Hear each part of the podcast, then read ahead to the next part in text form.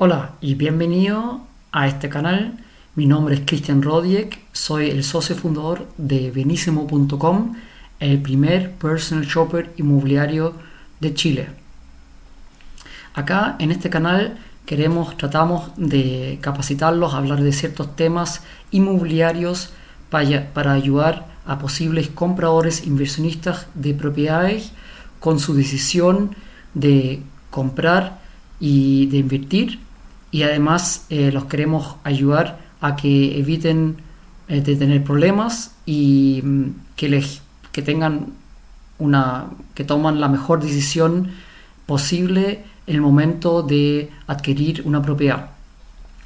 Hoy queremos hablar de un tema muy muy importante, tal vez el más importante en el momento de comprar una propiedad es cómo evitar un fraude inmobiliario.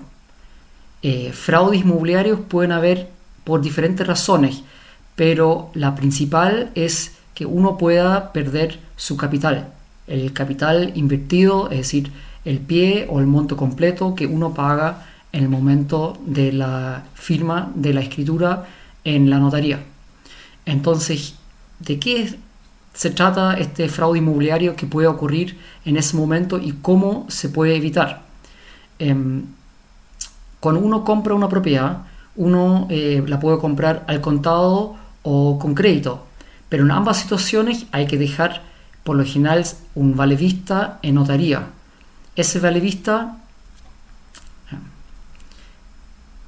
por lo general, eh, se paga el dinero, es decir, del pie o del monto completo al contado con un vale vista.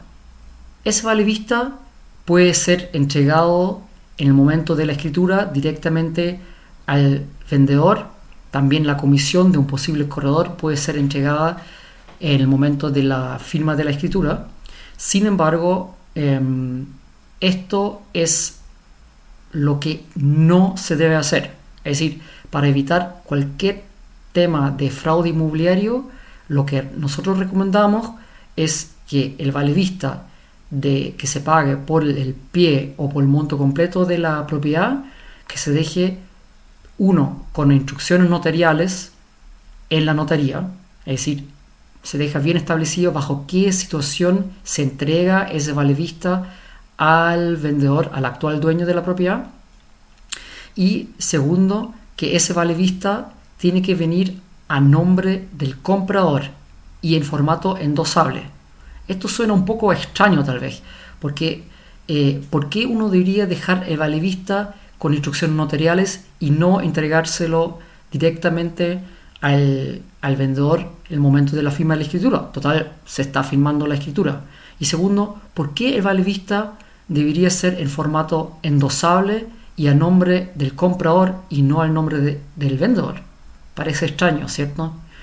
Bueno, eso tiene por lo siguiente, es decir, esta recomendación de hacerlo con instrucciones notariales y que el vale vista sea a nombre del comprador en formato endosable es por lo siguiente. Imaginémonos que el vendedor tenga algún problema con la propiedad. Eh, y la propiedad no queda inscrita a nombre del comprador. Si nosotros como, como compradores, inversionistas, ya pasamos el vale vista al vendedor en el momento de la firma de la escritura, el pago ya está hecho. Es decir, ¿cómo vamos a recuperar esa plata si que resulta tener algún problema esa propiedad que recién resulta ser pública eh, o eh, que el conservador de bienes raíces se dé cuenta en el momento de la inscripción? Eso es lo uno. Y lo segundo es lo mismo con el formato del vale vista. Si yo como comprador tomo el vale vista a nombre del vendedor y la propiedad resulta tener algún problema y no queda inscrita a nombre mío, eh, ¿cómo voy a recuperar ese dinero si el vale vista ya está a nombre del, del vendedor?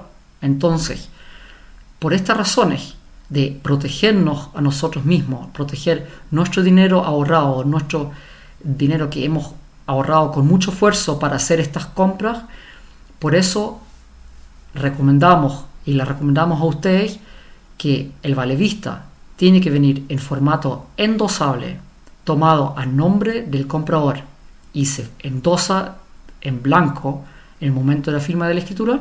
Y segundo, que el valevista tiene que quedar con instrucciones notariales hasta que se libere cuando la propiedad que es a nombre de nosotros.